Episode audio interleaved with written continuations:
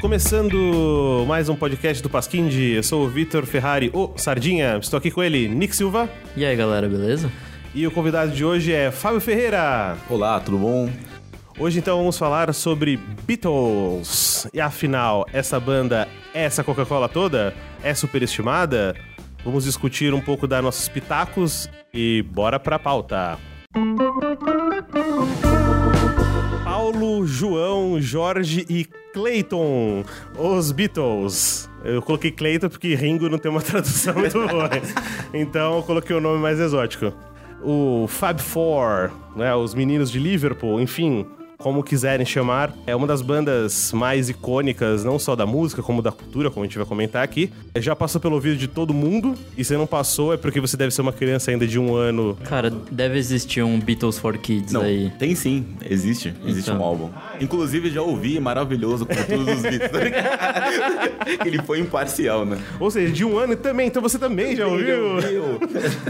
E hoje a gente vai falar aqui um pouquinho sobre a banda, porque hoje em dia é legal você odiar coisas que todo mundo gosta. O hype tá aí e as pessoas às vezes começam a dizer que não gostam simplesmente por parecermos do contra. Será que é o caso aqui? As pessoas estão começando a odiar Beatles por causa disso ou não? Então a gente vai discutir um pouquinho disso.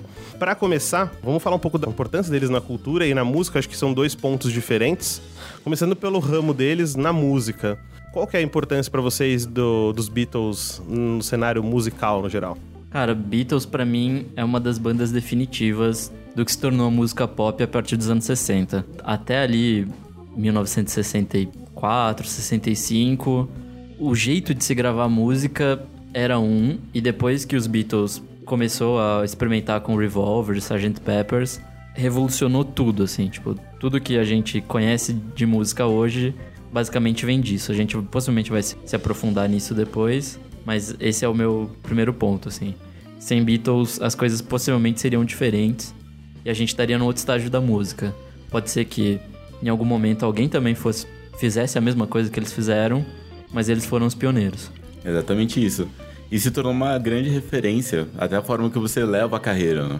Tipo, o momento que eles terminaram, ainda estavam no auge, né? Digo, é, musicalmente, não tem, no final da, da carreira da banda, não existe um álbum ruim. Ah lá, o fã imparcial. Mas voltando, tentando ser um pouco mais preciso no, no pensamento, uma banda que, assim, a forma que ela soube absorver tudo que existia ao redor na época, é, o quanto ela se transformou e o quanto ela deixou de lado muitas coisas que eram seguras pra qualquer outra banda no lugar dela, fez com que os Beatles se tornassem referência até os dias de hoje.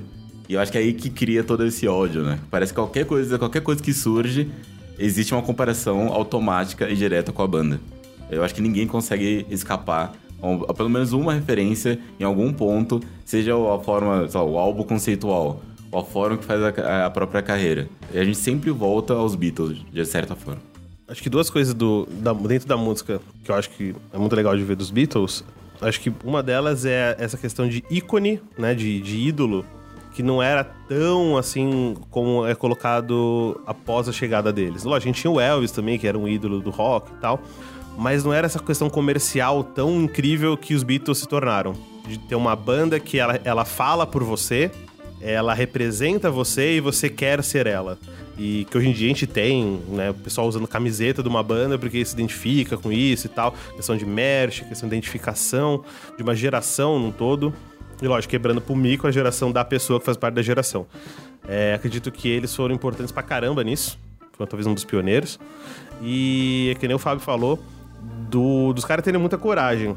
Quando você é a banda que é mais vista e mais ouvida por todos no mundo, é você querer inovar ou fazer alguma coisa que sai fora do que estão querendo ouvir, do que estão acostumados, é arriscado. E eles foram lá e falaram: não, beleza, a gente manda a nossa banda, não tem ninguém que vai, que vai ficar dando pitaco aqui, porque a gente quer fazer isso e a gente tá afim de fazer, vamos fazer. Não, mas tá todo mundo ouvindo, e o pessoal pode é, não gostar e a carreira de vocês desabar. Beleza, cara, a gente tá aqui seguro do que a gente quer fazer, a gente vai fazer por amor ao que a gente faz. Isso eu achei legal. Eu acho assim, por também ser o início da indústria como a gente conhece nos dias de hoje, existia uma possibilidade maior de tatear, né? Não existe, a- existem hoje fórmulas de como você guiar a sua carreira, produtores, uma equipe inteira que cuida da sua carreira. E na época tinha o Brian Epstein, que é o empresário que, era- que fez acontecer os Beatles, né? Fez tudo a parte de marketing da banda. Mas o, de resto, Eles no estúdio, eles comandavam e não tinha ninguém que pô, ia, ia bloquear qualquer ímpeto criativo da banda. Eles faziam onde eles queriam ir e acabou. E numa época onde isso era permitido, porque não existia tantas regras, não existia tantas fórmulas como existe hoje em dia na música pop, né? Aí, fala nisso, é muito corajoso ao mesmo tempo em que você é uma das maiores bandas pop do mundo, você meter o louco e fazer um Sgt. Peppers, que é um disco totalmente experimental, então é uma coisa engraçada, em que a banda, não vou dizer mais avant-garde, porque né, existia muita coisa, tipo John Cage ali na época É, e tal. Captain Beefheart, né? Existia muita coisa do tipo, mas foi uma banda muito experimental e ainda assim muito pop. Então é legal esse, esse negócio de conseguir conciliar as duas coisas em uma banda só. Que hoje em dia você não vê, você não vê uma banda totalmente experimental fazendo sucesso. Ou pelo menos esse ponto. É. né, nem perto do Nem que eles perto, fizeram. né?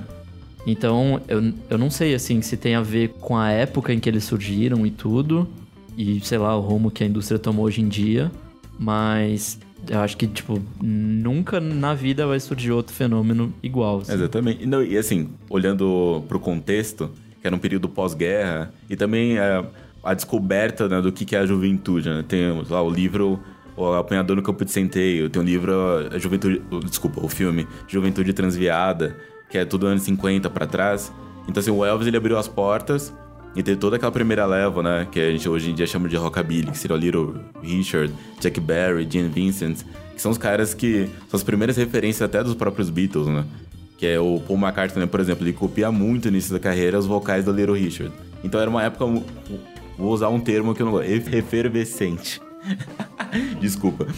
Assim, era uma época muito, muito boa, digamos, um, um período pós-guerra, onde tudo, aquela época de ouro, né, ainda mais nos Estados Unidos, que era tudo muito apto à transformação, as pessoas muito mais abertas ao que estava vindo pra- pela frente.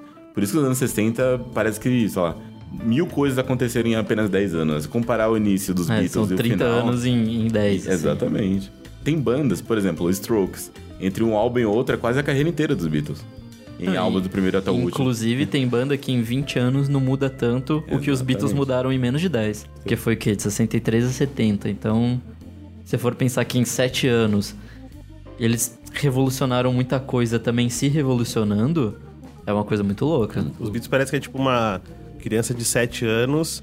Em 10, ela chega aos 17 e muda de 30 mil jeitos, assim. Exatamente. Ela ouve gothic rock, depois ela ouve surf rock, depois ela, sei lá, quer andar de skate, depois não sei o que lá, é, muda a voz, sabe? É- Ela parece um corpo vivo, assim, né? Além de tudo, é uma criança prodígio também, né? Porque Sim. pelo menos três ali eram músicos acima da média. Já começou as críticas ao Ringo, coitado. Eu vou proteger o Ringo até o fim da minha vida. Porque você vê, né? Tipo, eu tô falando que ele tá criticando o Ringo, mas em nenhum momento ele falou que era o Ringo. eu já parti do já-. Com certeza, né? A gente até já chamou ele de Clayton, então já abriu a porteira. Coitado, né?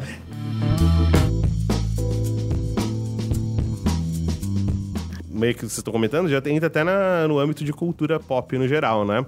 De como que é a importância dos Beatles como um ícone de uma, de uma década e de como eles foram mensageiros de uma mensagem de revolução, de mudança no comportamento de consumo, de moda, etc e tal, né? Eu acho que eles surgiram numa época que, assim, acho que talvez não teriam surgido em outra época. Ali foi o, né, como o Fábio disse, o pós-guerra. Então essa nova geração também acompanhou o surgimento da adolescência, né, do conceito de adolescência. Então, essas pessoas, né, de, de 17, 18 anos, elas não mais eram reflexos dos pais dela, tipo de ter que ir na fábrica com o pai, não sei o quê, para meio que andarem pelas próprias pernas e criarem sua identidade. Então, nisso, os Beatles foram primordiais, assim, de ajudar essas pessoas a criarem a própria identidade, de estar presente nos momentos das letras significarem alguma coisa para essas pessoas, meio que aquela música dizer quem a pessoa era. Existe uma grande discussão que tentam roubar dos Beatles, e às vezes até com razão, sobre o pioneirismo. né? Ah, será que os Beatles realmente foi a primeira banda a colocar uma música de trás pra frente no trecho, como é o Tomorrow Never Knows? No, no final do Revolver. E tem tanta coisa que, assim, no final, pensando assim, eu acho que é mais importante uma banda no nível de aclamação, nível popular que ela tinha, chegar a esse ponto de absorver coisas que aconteciam ao redor dela. Por exemplo, é, eles estavam na época do Yeah, né? Que é o comecinho boy band da, dos Beatles. E aí chegou um ponto que saturou a fórmula. E aí eles começaram a enxergar ao redor o Bob Dylan, que estava surgindo, estava cada vez mais... Lançando álbuns cada vez mais maduros. E isso reflete no trabalho deles. E eles trazem isso. E, e isso eu acho é a grande importância cultural da banda. É saber absorver tudo ao redor e trazer de volta algo renovado no nível popular que eles tinham. Só eles conseguiam fazer isso. E eles fizeram. Inclusive, isso de absorver coisa de outras pessoas também é interessante que, basicamente, em 65, eles fizeram o Revolver. Isso fez com que o Brian Wilson Beach fizesse o Beach Boys. Né, ele já tinha o Beach Boys, mas Sim, né? sim. Fizesse o Pet Sounds. Exatamente, que é o grande álbum também. E daí, o Pet Sounds fez com que o pessoal fizesse o Sgt. Peppers. Então, tipo, Era uma rivalidade é incrível, legal né? como Criativa. meio que vira um ciclo de inspiração, né? de- Exatamente. Aí tem aquela história, né? Que aí, é essa é a parte mais incrível, assim, Do sobre Smile? a banda.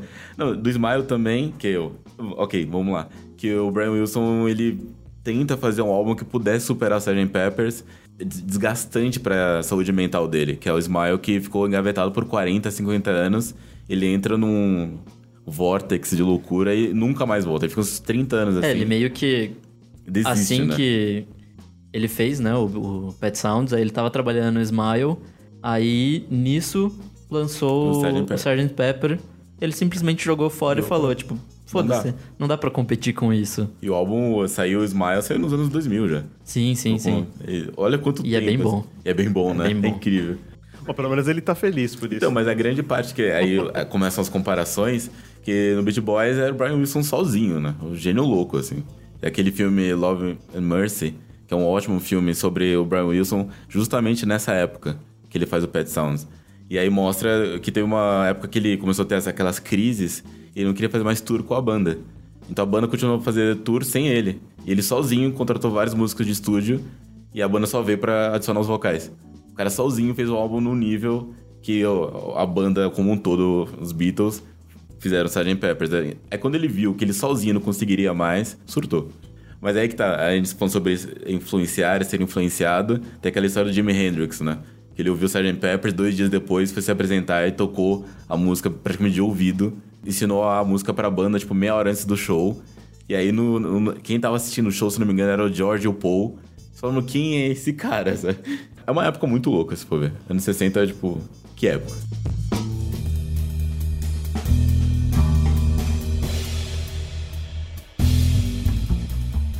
O Fábio até comentou então do, da época One Direction, dos Beatles, né?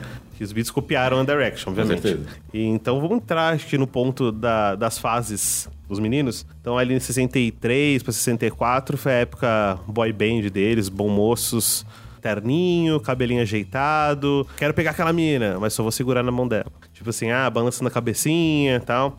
O que vocês acham? Gostavam dessa época? Gostam ainda? Nunca gostaram? O que eu acho mais curioso é o como a banda se transformou pra chegar nessa época, né? Porque existe uma temporada antes que eles usavam roupas de couro e foram passar uma temporada na Alemanha, quando eles tocavam em prostíbulo e tomavam rebite pra tocar a noite toda, senão eles iam apanhar da máfia. Era uma coisa muito doida, assim. E eles realmente uma imagem de bad boy, isso que é muito curioso. E o Brian Epstein falou: não, que é o, grande empresário, e tinha uma visão pra banda. Não, vamos todo mundo colocar terninho, cortar o cabelo daquele jeito, o mop top, né? E aí, a partir disso, a gente pode se apresentar. Então, to- todos os trejeitos da banda, até a forma que eles agradeciam ao público, né? Como se fosse uma saudação, como se faz no Japão, né? De se inclinar o seu corpo. É, é uma coisa que é tudo criação do Brian Epstein. Então, quando a banda chegou nesse momento mais bonitinho, era, já era um pacote completo, um produto. Que era aquele negócio, né? Você podia fazer rock, mas você tinha que ser, Exatamente. poder apresentar pra mãe no, na hora do café. Exatamente. Os Rolling Stones era aquela banda lá que dava. O, que o sogro ficava puto se tivesse um, um genro daquele, né? Que era a antítese dos- da cultura entre Beatles e Rolling Stones na época, né? Cara, pra mim essa fase, que na verdade ela durou bastante, né? Foram 63 a 65 quando eles lançam Help. Exatamente. Então, assim, foram o quê? Cinco discos? Pô, é bastante coisa pra uma, coisa. é basicamente metade da discografia deles. Eu não sei, assim, Hoje em dia, vendo, ouvindo com a cabeça de hoje, me parece bem bobo, assim, tipo, são letrinhas de amor e tal, nem todas, né? Mas Sim. é uma coisa até bobinha, mas pra época significava muita coisa. E o mais legal, a gente tava vendo um, um documentário sobre o Beatles, que tem no Netflix, inclusive, que fala que a maior revolução deles foi, tipo, ter voz, voz própria, assim. Porque naquela época a maioria das bandas basicamente faziam covers. Inclusive no primeiro disco, e né? tem vários covers, tem né? vários covers. E- Daí isso, assim, eles peitaram a galera e falaram, não, tipo, ó, a gente tá fazendo nossa música, a gente vai querer mostrar isso e tal. E até os primeiros singles mesmo deles mostraram que o pessoal tava gostando disso. Todo mundo que tinha ali na época, que era relativamente concorrente deles, era uma galera, tipo, muito coxinha, assim. Você vai, se você for ver a entrevista, era aquele cara todo engomadinho, assim, meio, meio João Dória. E daí não, daí eles entraram, tipo, com um jeito todo bem humorado nas Exatamente, entrevistas e tal. aquele- Eles eram, tipo, palhaços. E acho que isso que chamou a atenção, pelo menos na, na Inglaterra, né? De, que era um país todo certinho, da monarquia e não sei o quê. De você abaixar a cabeça pros seus superiores. E eles não, assim, tipo, eles entraram, mataram no peito e, e foram. Exatamente, tem a primeira visita da banda nos Estados Unidos, tem aquela história que nenhum crime foi cometido enquanto eles estavam ao vivo no Ed Sullivan Show. As entrevistas são inacreditáveis, assim, o jeito que eles tiravam com a cara dos jornalistas, não estavam nem pra nada, eles se divertiam. E acho que a grande virtude da banda é que eles sabiam é, se blindar muito bem. Então, assim, o- quanto mais sucesso eles conseguiam, mais eles conseguiam se blindar quando todo o resto do mundo que caia sobre eles. Imagina, são moleques que nasceram de classe operária, que nasceram, tipo, numa região portuária na, na Inglaterra, e do nada os caras estão, tipo, viajando de avião, atravessando o Atlântico e encontrando até com os grandes ídolos da vida deles. Tem, tipo, umas fotos maravilhosas quando eles encontram com o Little Richard. A cara do Paul parece uma criança ganhando o melhor presente de Natal da história. Então, essa primeira fase, voltando aqui a gente estava começando o nosso assunto sobre essa primeira fase dos Beatles, essa parte muito intensa. A gente estava até comentando agora sobre ser bobinho, mas na época era revolucionário. Você colocar a mão na mão de outra pessoa, de outra, da, sua namoradinha, imagina. Né? Naquela época, no quinto encontro, você ainda tava. e eh, imagina, o cabelo deles, que a gente tava comentando que apesar pra gente hoje em dia parecer algo muito certinho, tem um cabelo tão grande na época, no contexto, era considerado realmente uma afronta aos pais. Subversivo, né? É, era aquele subversivo, mas ao mesmo tempo aceito, né? Não era tão chocante quanto era a imagem dos Stones, por exemplo. É porque eles colocavam o cabelo ali como um símbolo da fronta do modelinho padrãozinho, mas ele falou, não, mas eu tô de terninho aqui. Aí ficava aquele negócio, "Ah, esses caras são rebeldes, não são, eles são bons moços, não são. Como o Nick falou, foi, os álbuns dessa época teve o Please Please Me, o With The Beatles, Hard Day's Night, que aqui ficou como os reis do Yeah Yeah Yeah. Que, Eu tenho esse inclusive LP. rendeu um filme, né? Rendeu- É, então tem filme, verdade. Depois o Beats for Sale e Help. Encerrando essa... Help também que rendeu um, um filme também, né? É, o Help, tipo, é- acho que é um dos, dessa primeira fase é um dos melhores. Os melhores. Mas ao mesmo tempo é tipo quando meio que desgastou a fórmula, assim, tipo. Eles já pareciam que não estavam mais curtindo tanto fazer isso, e daí eles vão pra uma próxima fase. É curioso que a própria música Help é isso. É uma, é uma autoria do John, que ele- sobre. é, Imagina, aquela tour in- interminável que eles tinham, desde o começo da carreira, quando eles estouraram, sem parar em entrevista, indo, tipo, se escondendo em hotéis e aquela Beatlemania que era absurda. E chegou ao ponto quase colapsar a banda, assim. Eles realmente não aguentavam mais. E Help é tão literal, né? Parece tão bobo, mas era realmente o que eles sentiam na época. Deve ser muito maluco você pensar que, sei lá, tô com fome aqui, quero ir na padoca. Cara, você simplesmente sai, vai, compra e volta. Isso pra eles era normal, uma época. E aí você não poder pôr a cabeça pra fora da janela. Porque vai vir alguém tentar arrancar um fio de cabelo seu pra guardar num diário. Ou porque pode vir algum maluco e tentar matar o cara, como até aconteceu, né? No final com o John Lennon tem umas maluquices dessa. Você não poder você ter que usar um, sei lá, um óculos escuro, segurança pra você ir na casa, sei lá, dos seus pais pra almoçar no domingo. Isso era tudo muito novo, não existia É, esse é conceito, é maluco né? isso, cara. Foi tudo em dois anos, né? Pois Essa guinada deles ao sucesso foi tipo em dois anos. Então é muito louco você pensar que basicamente de um ano pro outro você perdeu meio que sua liberdade, assim. Então esse grito de, de ajuda realmente faz, faz muito sentido.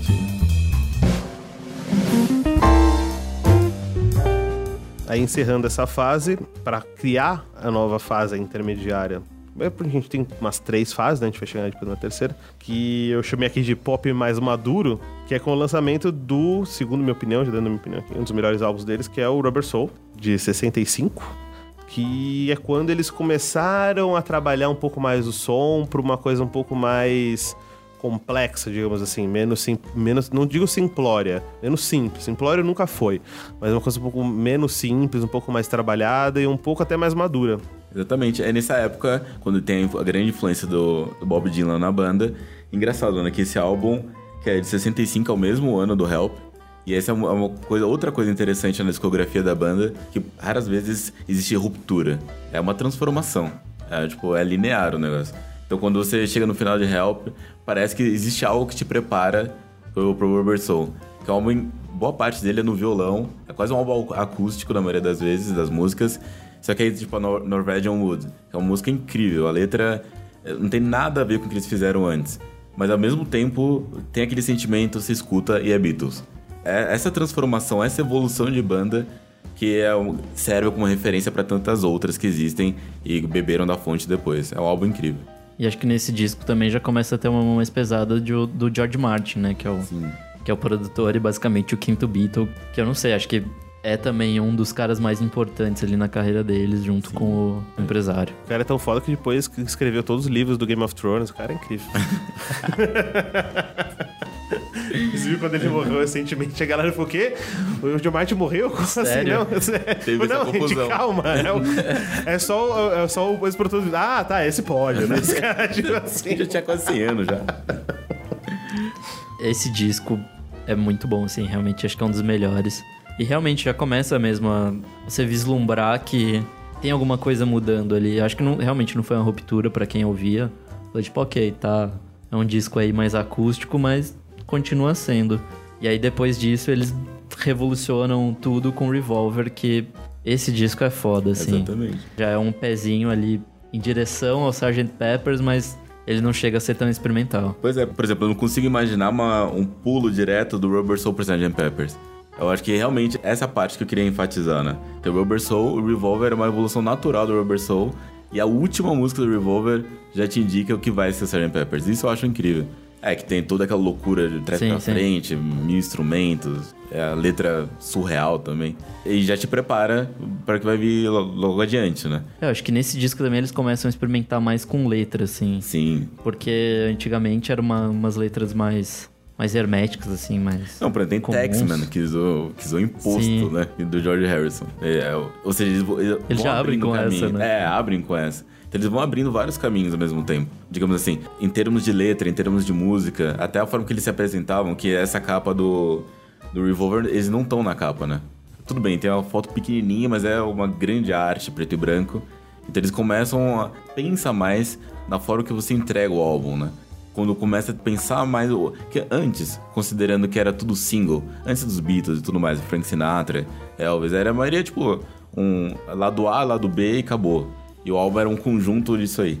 Então, a partir do momento do Revolver, do Rubber Soul, é quando existe esse primeiro pensamento, ou melhor, a primeira banda popular a pensar o conjunto da obra mesmo. Eu acho é, que eles começam músicas... a, a pensar música mais como arte mesmo, como um, um projeto artístico e não só como. Música solta. É, né? como música pop, né? Exatamente. Tipo, é o, começa a ficar mais coeso ali, começa a ter uma importância maior.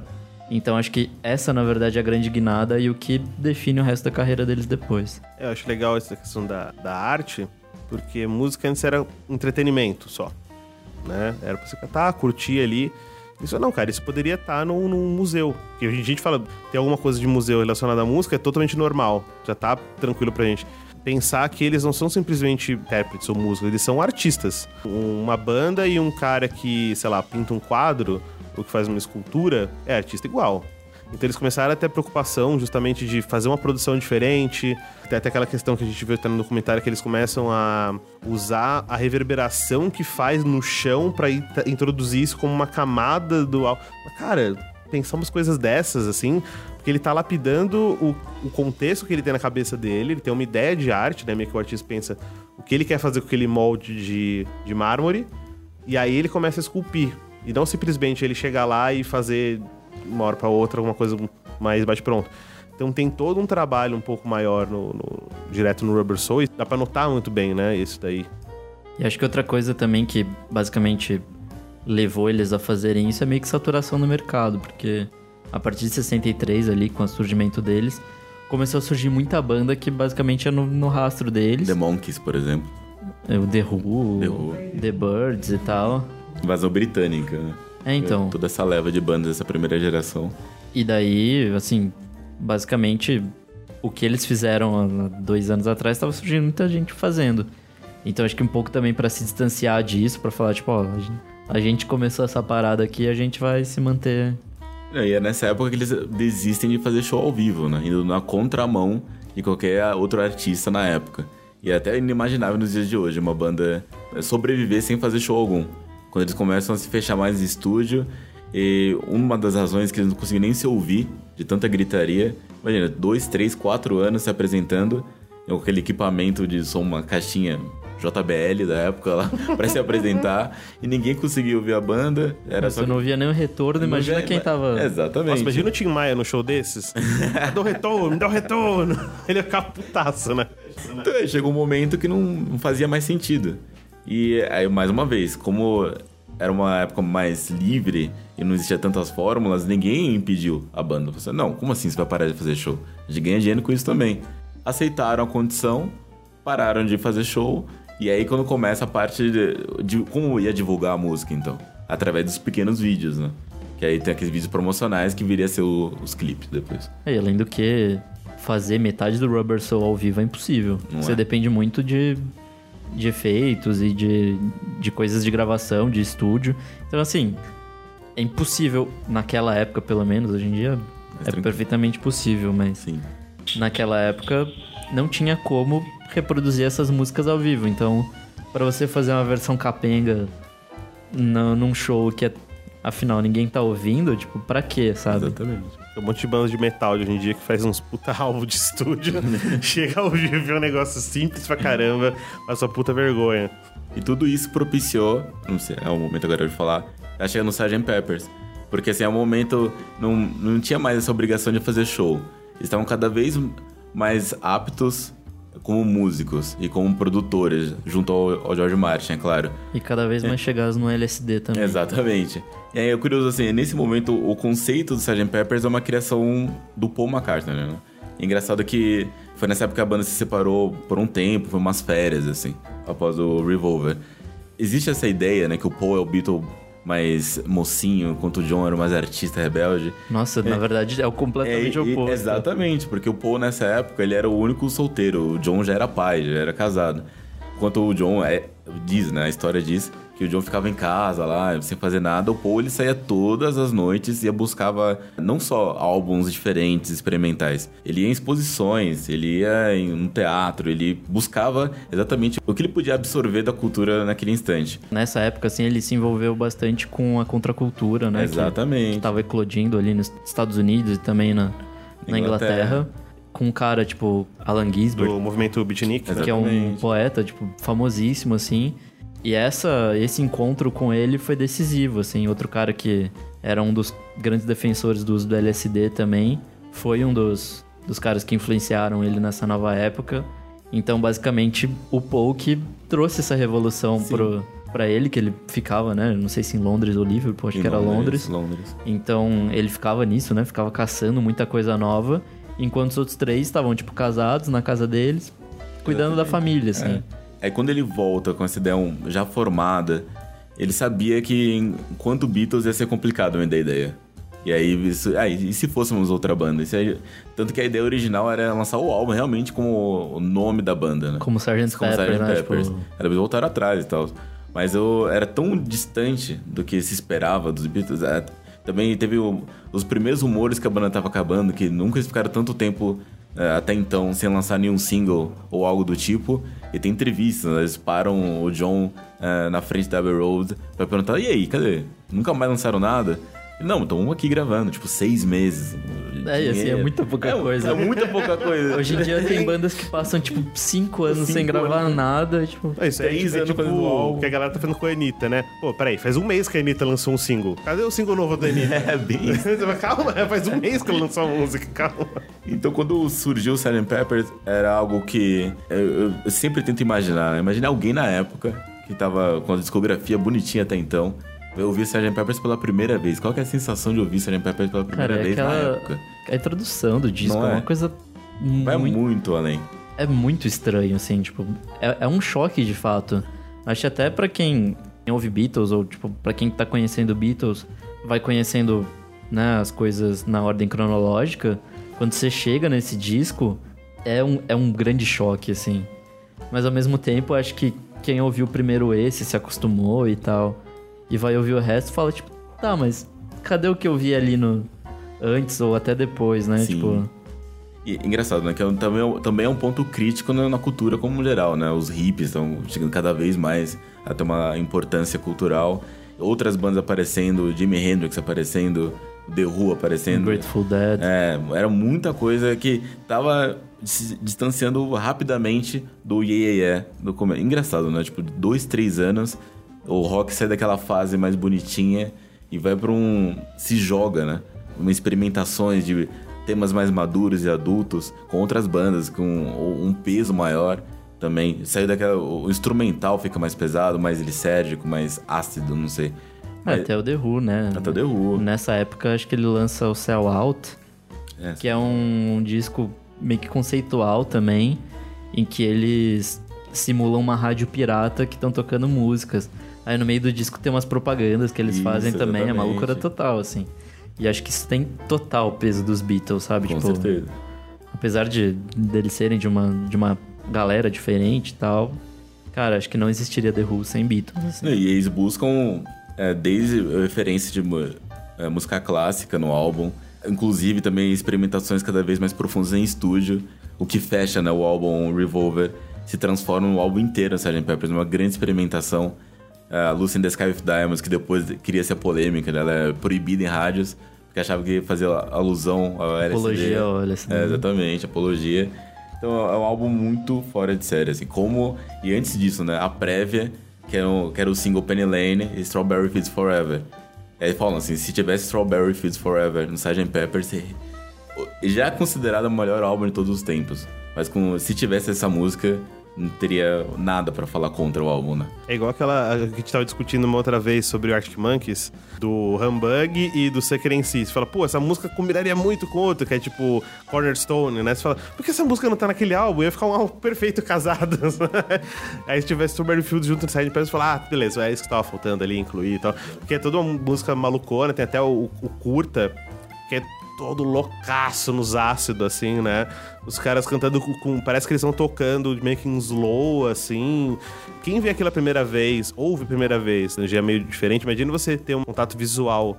Uns caras todo colorido no meio de um, de um pasto com uma, uma árvore, andando de bicicleta e com uma música louca, cara. É, é um choque, né? Até pra quem tava acostumado com a ouvir rock, que já era uma música transgressora, se ouvir uma coisa assim, ainda continua sendo chocante, né? Sim, e o curioso da, Strawberry Fields Forever, quando se escuta as versões demo, né? E essa outra parte boa de quem, pra quem gosta da banda, tem muito material. É, no Netflix tem até um, um documentário inteiro sobre a secretária da banda. Ou seja, quando o cara é bitomânico, ele pode saber sobre tudo, exatamente tudo. E tem, sei lá, cinco versões demo dessa música. E a primeira é só o John num violão, é super simples assim, e vai, a cada versão, você consegue enxergar, melhor, ouvir as camadas é, chegando na música, incorporando a música até a, a versão final. E é, é, é muito legal ver esse processo de criação. Uma banda que era tão simples no começo, digamos assim, e chegar àquele nível é a curto espaço de tempo, né? É, e acho que isso é exatamente a revolução que eles fizeram, porque a maioria das bandas, elas basicamente paravam nessa primeira versão, até Sim. então. De tipo, ok, isso que a gente tem, a gente gravou aqui, e é isso. Inclusive também, o processo de gravação desse disco durou tipo um mês. Era totalmente impensável fazer. O primeiro disco deles eles gra- gravaram em um dia. Em um dia, É impensável você pensar e também o gasto que foi, né? Tipo, não é? foi um disco caríssimo pra época. Tem tudo isso, tipo, exatamente isso de tratar a música como uma obra de arte cheia. E, por exemplo, o George Harrison foi, tá cada vez mais próximo da cultura indiana. E aí ele mete uma cítara, uma música inteira à base de cítara. Numa banda mais popular do mundo na época. É uma liberdade que poucos artistas no nível de popularidade vai ter essa liberdade novamente. Queria fazer só um parêntese, a gente tava falando aqui do, dos clipes e tal, que é uma coisa muito maluca. E na época, na verdade foi depois, Foi né? depois. Foi acho que nos anos 80 e tal. 70 por 80. 70, é. Um cara da Monty Python, o Eric Idle, se eu não me engano, ele fez um filme paródia de toda a carreira dos Beatles e é genial, assim. The Ruttles. The Ruttles, cara, é, um, é uma das melhores paródias musicais que eu já vi. É tipo um mockumentary, né? Um, Exatamente. acompanha toda a carreira. Bancado pelo George Harrison, que era muito fã do Monty Python, tirou do bolso mesmo pra, pra fazer esse filme e ele, se não me engano, faz uma ponta ainda. E o cara era muito fã mesmo. Inclusive tem as músicas no Spotify, eu acho. é, isso não sabia. Cara, Eu vou procurar. é genial. Nossa, é um The Office do- dos Beatles. um documento. Outra dica, bem parênteses, outro parênteses também, sobre, eu acho que o grande filme que zoa sobre todo o universo do rock, chamado This is Spinal Tap. É outra época, é sobre rock farofa anos 80, assim. É inacreditável. é um dos melhores filmes sobre o tema que eu já vi. É muito bom, procure.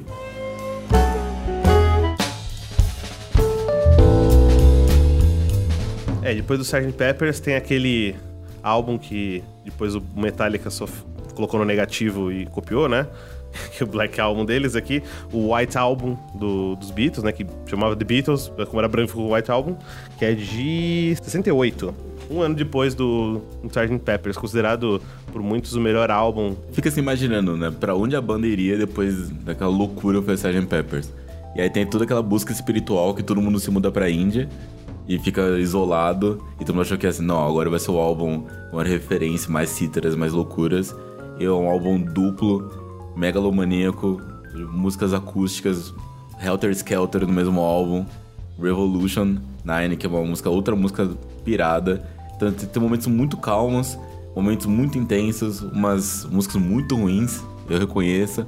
E também foi um grande momento de ruptura da banda. Eles brigaram bastante nessa época, logo após a morte do empresário Brian Epstein, que era o cara que conseguia lidar com eles. Segurava todo mundo Segurava todo ali. mundo. O Ringo saiu da banda no meio das gravações. Tanto, que uma das músicas, quem gravou a bateria foi o Paul. Aí tem que pedir Só desculpa. colocar um metrônomo lá que tá tudo bem. Não fala assim do. Ringo, você viu, Pedrinho.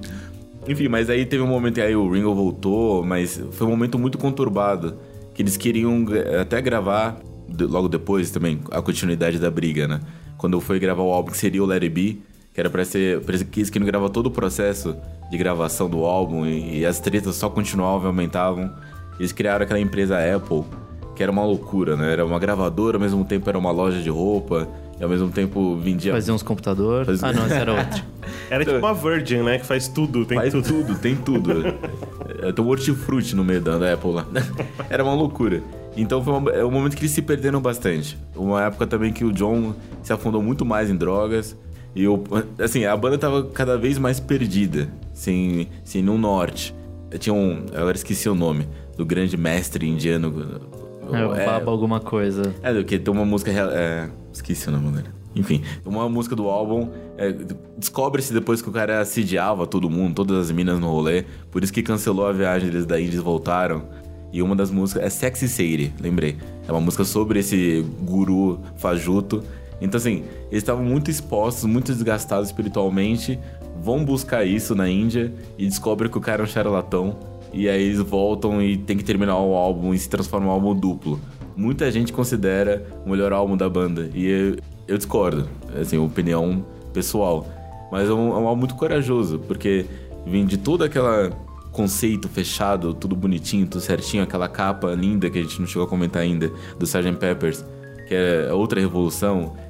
Sem contar também que tinha as letras, que coisa que não existia antes no encarte. Eles tinham colocado toda a letra de todas as músicas do Sgt. Peppers, veio um álbum sem nada, apenas branco. E toda essa megalomania, álbum duplo, coisa também que não existia antes, né? Você lançar dois LPs de uma só vez, né? Dois álbuns, um álbum com tantas músicas.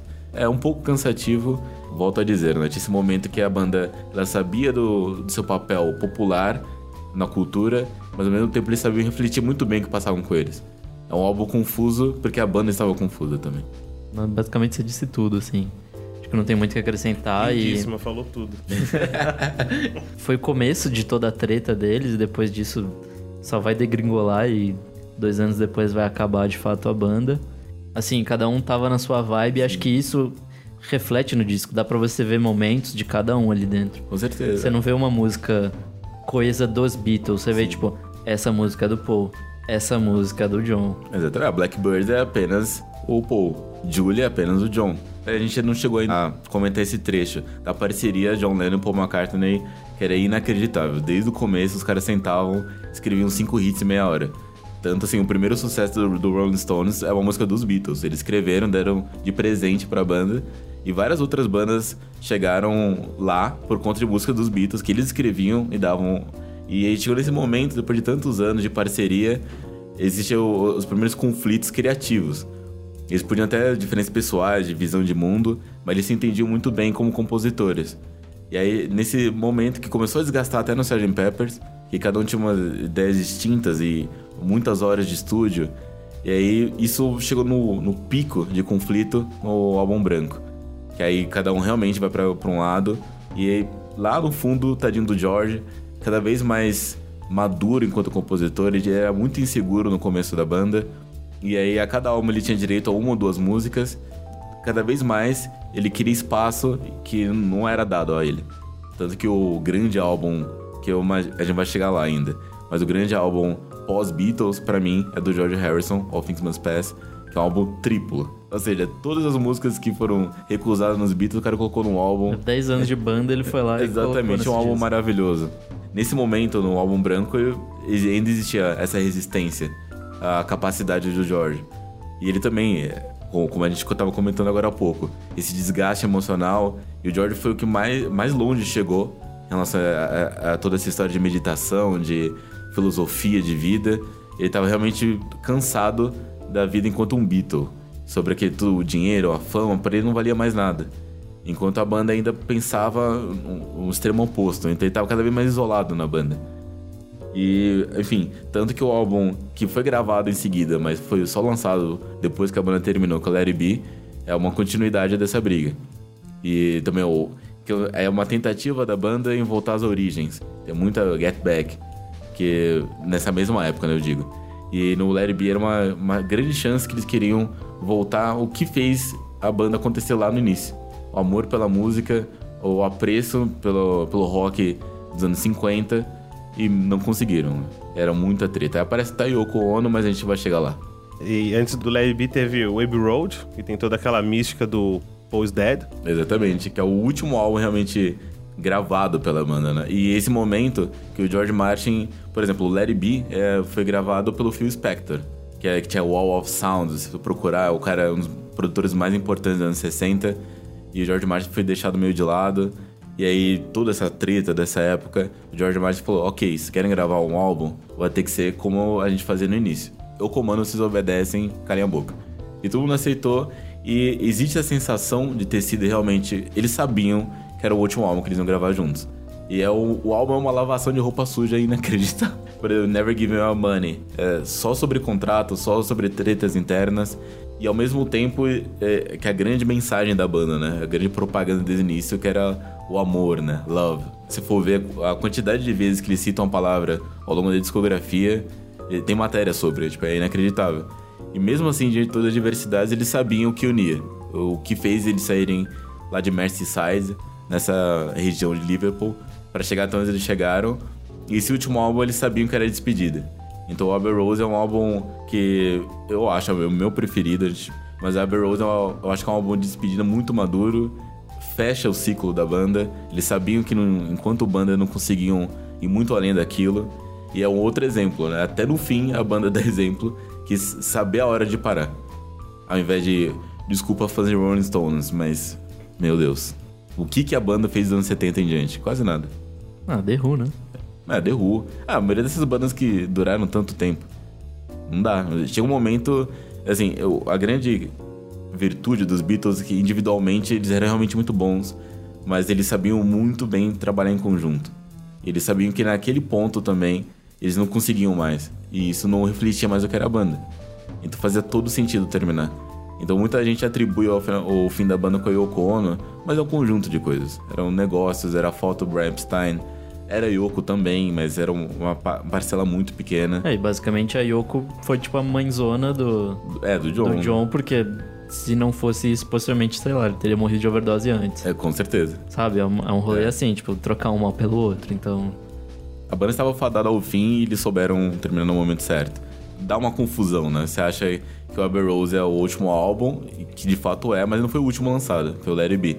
Agora, uma dica: o It Be, na verdade, não, pra mim não é a melhor versão do álbum.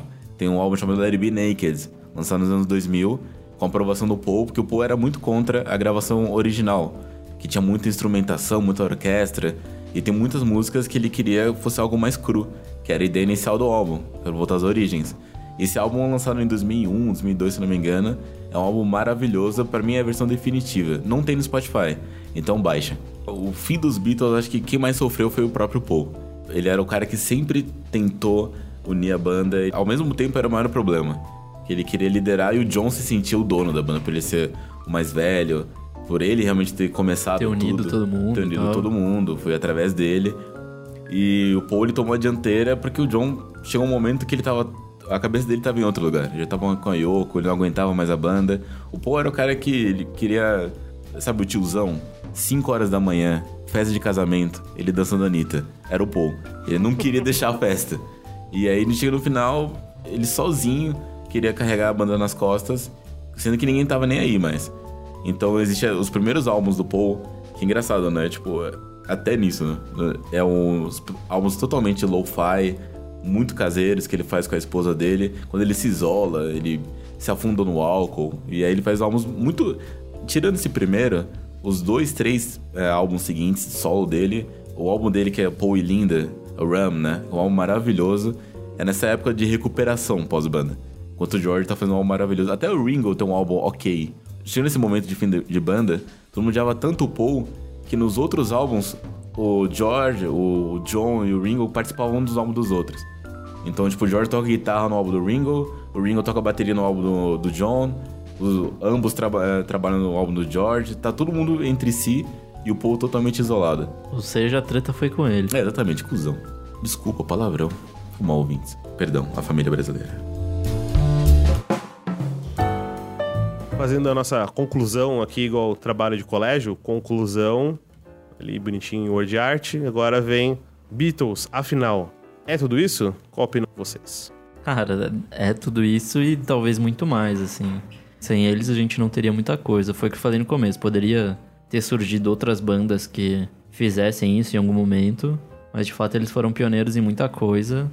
Sei lá, sem eles a gente ainda estaria alguns passos atrás na música de hoje. Eles tiveram a coragem que poucas bandas teriam lugar no patamar que eles estavam. Em nenhum momento eles se acomodaram, em nenhum momento eles deram um passo atrás. Era uma coragem que era propícia para a época de experimentações mesmo do que foi a loucura dos anos 60. Dificilmente vai se repetir essa história. Coragem de recusar grana, inclusive, né? Exatamente. né? Tipo, fala, não, a gente não vai fazer mais show, não. Exatamente. Então, tudo que engloba a banda, querendo ou não, para falar bem ou mal, discordar, ela vai ser o ponto de referência, não tem como. Um pouquinho polêmico agora. Mas, Vamos lá. assim, é, eu acho sim é, a importância dos Beatles, acho que não tem como ninguém negar. É, pro meu ouvido, eu não acho tudo isso.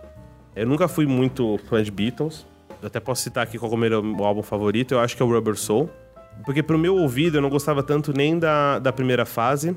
E a parte da psicodelia, eu, eu nunca fui muito fã de, de, de rock psicodélico e tudo mais. Então não me agradava muito. E eu acho que o Rubber Soul foi aonde eu encontrei o que eu gostei dos Beatles. Que é, é aquele pop muito bem feito, que para mim casa com qualquer momento da sua vida, você consegue ouvir e é um disco incrível. Então acho que por isso talvez que para mim Beatles não é tudo isso. Eu tenho uma parte dele que eu acho legal para mim e os outros eu acho importantes para caramba, para cultura pop, para música, para cultura no geral, não só cultura pop, para o mercado da música, pela questão de vender imagem, questão mercadológica, tudo. Tudo eles foram importantes pra caramba. Eu acho que não teve ninguém que chegou perto deles, assim. A gente até falou dos Stones, que também é uma banda dinossáurica e tal, mas não é o que chega a ser Beatles. Então, é tudo isso? É, mas para quando eu vou colocar dar o play ali no meu celular, não é. Essa que é a única diferença que eu faço. Mas, porra, é uma banda incrivelmente foda. Bom, agora vamos para a nossa per error. Não, não vamos ter pergunta final hoje. Vamos fazer um joguinho. Vai funcionar da seguinte maneira: nós listamos aqui os 13 álbuns de estúdio, tá? Não, não entra nos singles, só os álbuns de estúdio dos Beatles, que são 13.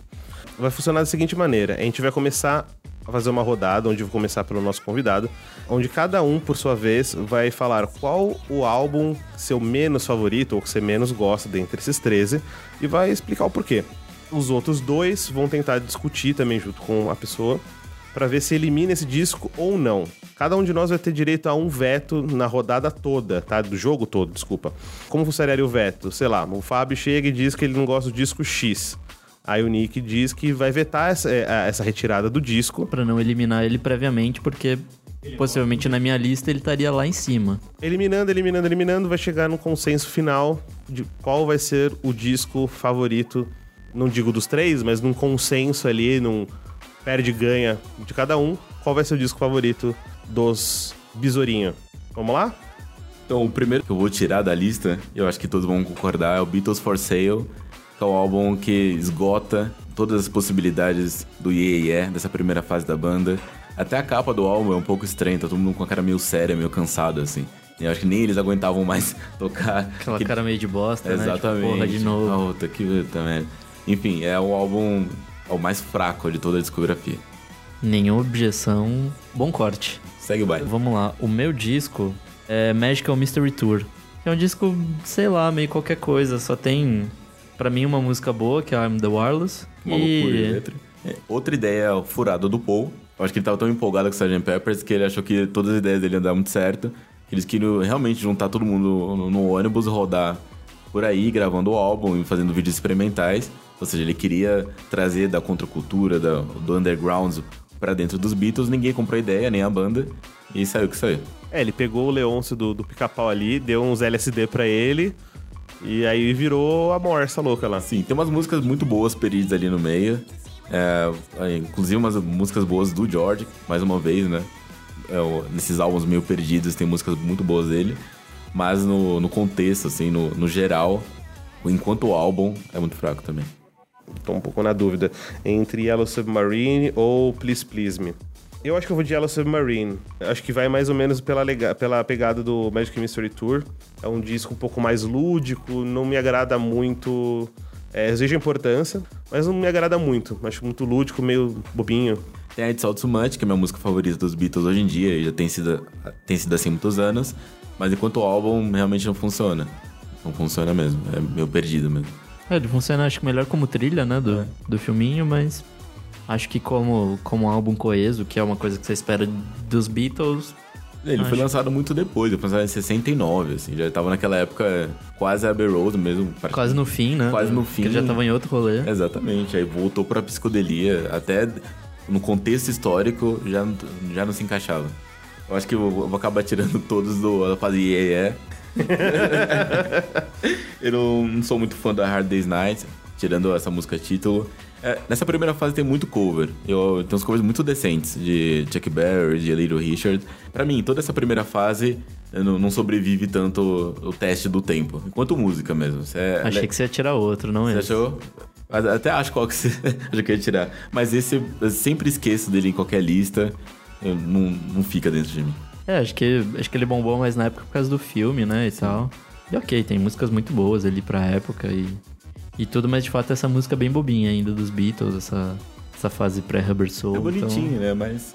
É, é, é divertido. É, é divertido. Tem que encarar assim, né? Tem que encarar com, do que é. Era, tipo, entretenimento pra criançada. Eu diria no, no poker. Para os jovens. Eu diria no poker, mesa, pode seguir. Bom, agora a gente já tá no top 10, tá funilando um pouco. Eu acho que eu vou continuar essa parte de, de limar discos da, dessa primeira fase Bons Moços e vou tirar o primeiro disco deles, Please Please Me. Não, incrível como a gente contou a história desse álbum gravado em apenas um dia. Tem várias músicas autorais, coisa que não era muito comum na época, logo no álbum de estreia. Mas é isso. É importantíssimo, assim. Importantíssimo. É... Porém. É, a gente tá aqui num, uma preferência musical fora de contexto histórico do negócio, senão a gente vai ficar discutindo. É, por exemplo, eu acho que o ar dessa época, que também não sou muito fã, eu acho que o A Hard Day's Night me agrada um pouco mais do que o Please Please Me. Porém, realmente, eu acho que o Please Please tem uma importância maior, então, tipo, já que eu não gosto de um dos dois, então beleza, deixa o mais importante pra de tirar depois, então beleza. Vou completar, acho que aqui praticamente a primeira fase, quase ela, né? Tirando o With the Beatles. Ah, isso vai doer tanto, mas tudo bem. É porque entre ele e o Help, que são os dois álbuns da primeira fase que eu não tanto assim, acho mais importante o Help. Vai também pela mesma questão que eu falei, do Hard Day's Night ou Please Please. Pra mim não, não é muito diferente de gosto, então vai por importância, então pode deixar o Help aí e tira The Beatles. Não há objeções. Sigo com o relator. Agora sim, tudo bem. Pra fugir então dessa primeira fase, eu tiro a fase final. Eu tiro o It Be. Essa primeira versão essa primeira versão super orquestrada, super uma produção super elaborada, eu acho que perde muito o espírito do que a banda queria. Ou melhor, o que o Paul queria, né? Como sempre, querendo ser o capitão da coisa. Que é, seria algo voltar às origens. Tem ótimas músicas, eu reconheço. Mas eh, no produto final, depois que escuta o Larry B Naked, você não consegue nunca mais ouvir o Larry B. Eu nunca mais ouvi Let It Be, até as mais famosas, os singles e tudo mais, porque enquanto o álbum, o jeito que ele foi produzido, você vê, né? A produção, na minha cabeça, estragou o álbum. Apesar de ser o Phil Spector, é um cara que realmente, sozinho, produziu um dos maiores álbuns do ano 60, o cara é incrível. É difícil se lidar com os Beatles, né? Tem aquela coisa, né, que o Eric Clapton, quando ele foi chamado para tocar While My Guitar Gently Whips, ele falou, mas ninguém toca com os Beatles. Foi a convite do George. E aí precisou ser convencido, que é uma banda, como eu falei mais cedo, ela se blindava tão bem que ninguém nem se atrevia a se aproximar. Só no final, o Billy Preston começou a tocar com eles no finalzinho, mas até então ninguém nem se atrevia. E o Larry B é meio isso, tipo, é um cara de fora que tenta colocar a marca dele e o resultado para mim não é tão bom. Acho que a coisa mais icônica do disco é mais a capa. A própria faixa Sim. Larry B e tal. Sim. E a capa, que virou, tipo, como se fosse o retrato, sabe, tipo, The Last Shot pum, é, tirou a foto e falou, foi assim que terminou. Sim. Como se fosse uma última cena num filme. Mostra os quatro como eles estavam e, e, óbvio, isso é icônico pra caramba. Foi desse o show, não foi? Que eles fizeram no... É, no Rooftop, né? No Rooftop, é, o último show é, deles. O último então. show que já era em 70, né? Foi 30 de janeiro de 70. Eu sei porque é meu aniversário, 30 de janeiro, não que eu vou gravar as datas. Mas foi o último show da banda, ao vivo, assim, depois de anos sem se apresentar. E a polícia chegou lá e falou: palhaçada dessa, é desçam daí agora. Foi um show que durou. Tipo, Malditos tipo, jovens malditos do reggae. é isso aí. Agora começa a ficar difícil, sobraram seis álbuns e começa a complicar as coisas. Com um pouco de dor no coração, eu vou tirar Help. Para mim, esse é um disco muito, muito bom. Porém, é um que fecha a primeira fase deles, né? O, essa fase de bom moço, do yeah, yeah, yeah, E não tá à altura dos outros. Então, eu infelizmente terei que limar ele agora. Muito obrigado que você fez pela gente, Help, mas vida que segue. Agora com o Diro Galvão Bueno, tipo, haja coração, amigo. Tipo, Copa do Mundo, vai chegar daquelas quartas de finais, só tem Argentina, Espanha, Itália, Brasil, Alemanha. Eu acho que eu vou tirar o White Album. Justamente por, talvez pelo que o Fábio falou. Eu te apoio nessa. Eu acho que é um álbum, considerando todo o resto aqui, porque agora tá só, né? A nada, a creme de la creme. Tipo, chegou, chegamos num ponto que o, o, álbum, o White Album perto dos outros é o mais confuso mesmo. É, apesar de músicas maravilhosas, mas... Ele é extenso, cansativo e ele não é em todo em todo o seu pacote, digamos assim, de tudo que tem ali bom. Ele é um pouco, talvez, perdido, então por isso que eu coloquei. Se ele fosse, talvez, um, um, álbum single, né, único, e tivesse, talvez, só o melhor de cada, de cada disco, talvez eu não tiraria ele agora. Mas por ele ser duplo e ficar meio bagunçado... Agora chega uma fase mais dolorosa, mas agora eu vou tirar pelo álbum que eu menos ouço entre esses que estão aqui listados. Vai ser um pouco polêmico, mas vai ser o Sgt. Peppers. Por quê? Vai ser muito complicado. Porque tem algumas músicas do álbum que eu simplesmente não escuto. Love the Ritz é uma ótima música, mas eu sempre pulo. Se eu for fazer uma playlist pegar do Sgt. Peppers, eu pego menos da metade do álbum. Óbvio que eu vou pegar Day in the Life, que é uma das melhores músicas, não só dos Beatles, mas de todos os tempos.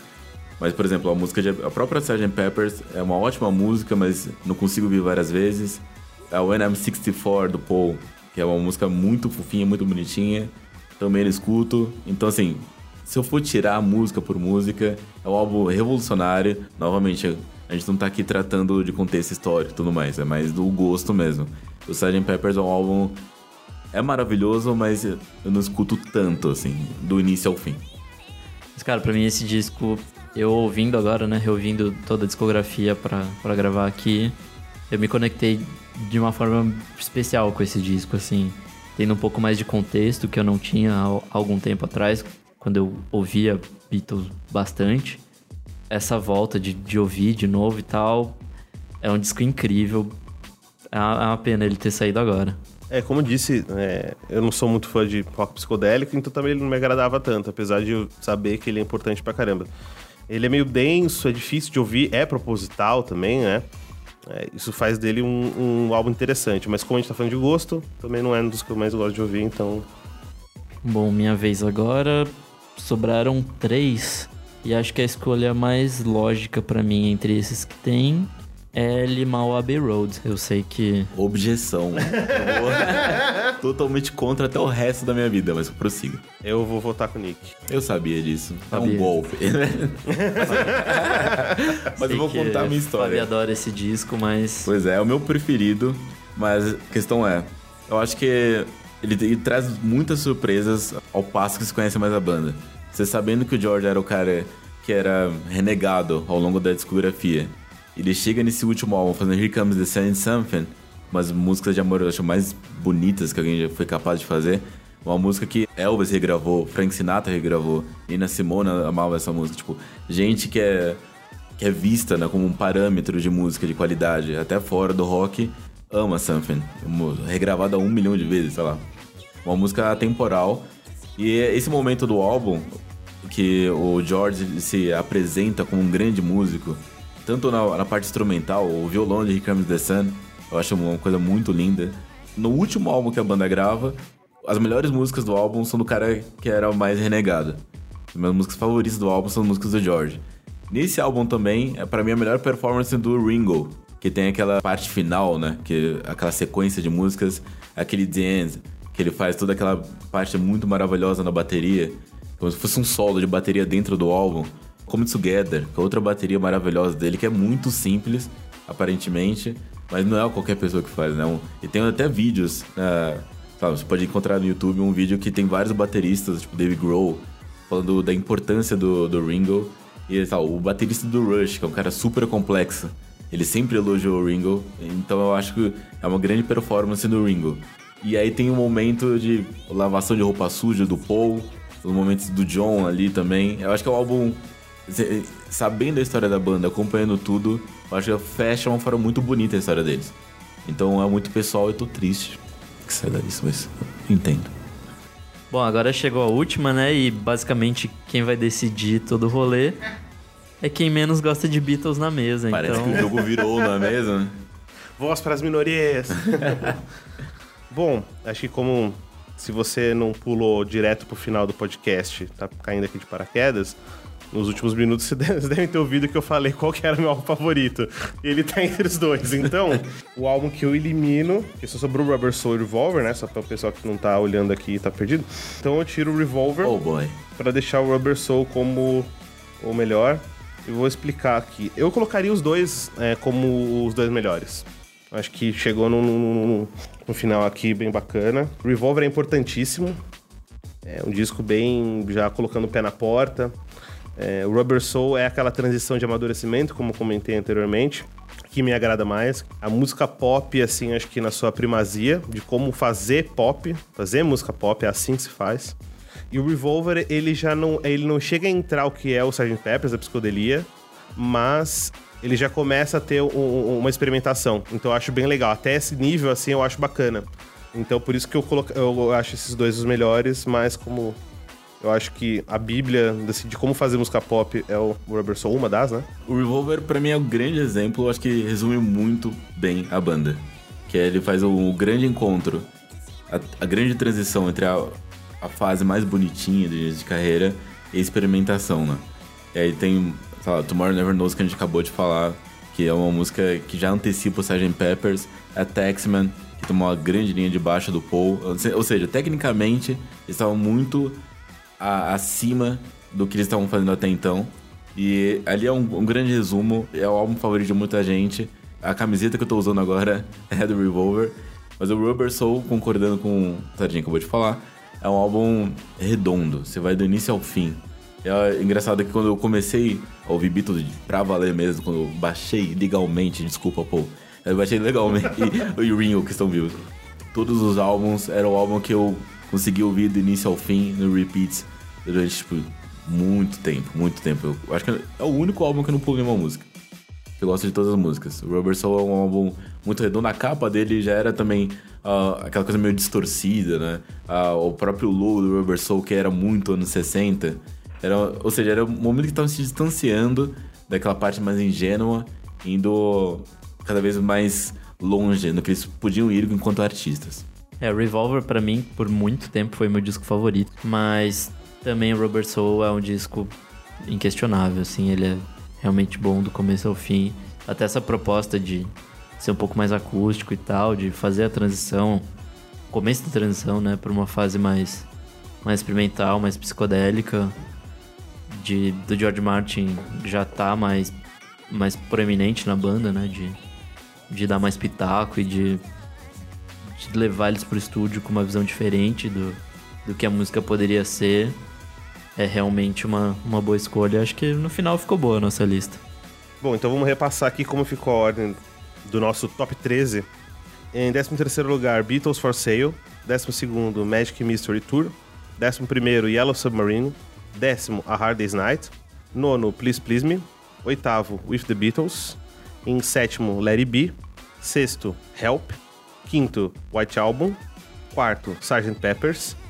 Terceiro, Abbey Road segundo Revolver e primeiro Rubber Soul. Bom, uma boa lista, né? Honesta, digna. Bom, vamos ficando por aqui. É, esse é o programa de hoje sobre uma das maiores bandas de todos os tempos, ou talvez a maior.